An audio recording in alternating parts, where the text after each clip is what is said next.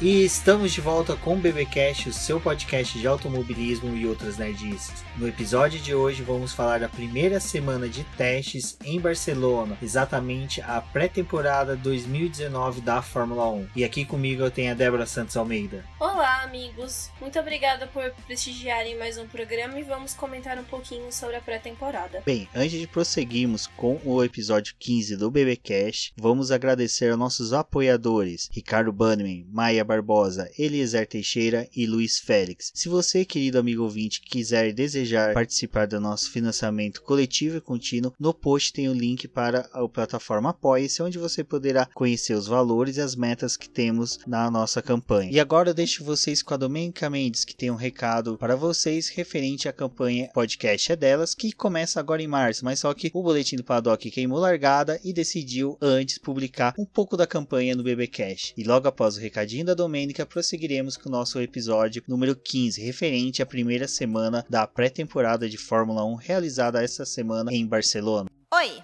Eu sou Domênica Mendes, co-criadora do podcast Delas, e eu estou aqui para convidar a você a participar da terceira edição da campanha. A proposta é bem simples. Nesse mês de março, convide uma ou mais mulheres para participar do seu podcast. É um fato que na nossa mídia existem muito mais homens, então precisamos criar um ambiente em que nós, mulheres, nos sintamos mais confortáveis para participar. Aumentar a presença de mulheres nos podcasts é fundamental para que a mídia cresça e se torne mais plural e diversa e isso já está mudando. Em 2017, tivemos cerca de 50 a 60 participantes na campanha. No ano passado, esse número subiu para 250 podcasts participantes e diversos outros programas nasceram a partir disso.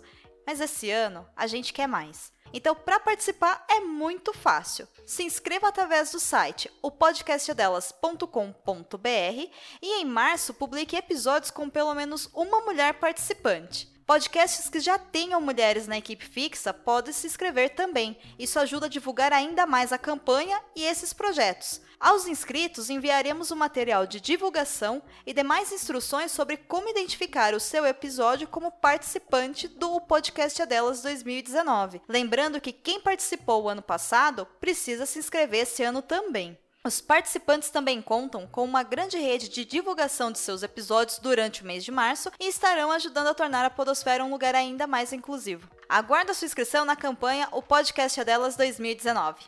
Tchau! Então, Débora, nessa semana a gente teve o início da pré-temporada, que foi dividida em duas semanas. Hoje nós vamos falar da primeira semana que realmente, efetivamente, tivemos carros em pista, onde eles puderam usar já as novas especificações para a temporada de 2019, todas aquelas mudanças que a gente já tratou em posts e no, no episódio número 14. Quem não ouviu, tem o link no post para poder ouvir, recomendo. Agora, o que, que a gente pode falar de especial assim, de, um, de uma forma bem superficial, rapidinho? Pouquinho do que foi visto na pista. Não entrando no mérito das, das equipes, mas só do que foi visto. Aí depois a gente vai destrinchar o que foi visto das equipes e dos pilotos que tiveram maior destaque. Eu acho que é bem importante a gente falar primeiro que os testes de pré-temporada, eles não dão melhores parâmetros sobre os carros na pista e a gente também demora um pouco para poder conhecer mais sobre os carros porque não é necessariamente na primeira corrida do ano. A gente já tem uma ideia de como esses carros vão se comportar, até porque a pista da Austrália é bem diferente que várias pistas apresentam ao longo do ano. As equipes acabaram testando conjuntos aerodinâmicos novos para os seus carros. A gente viu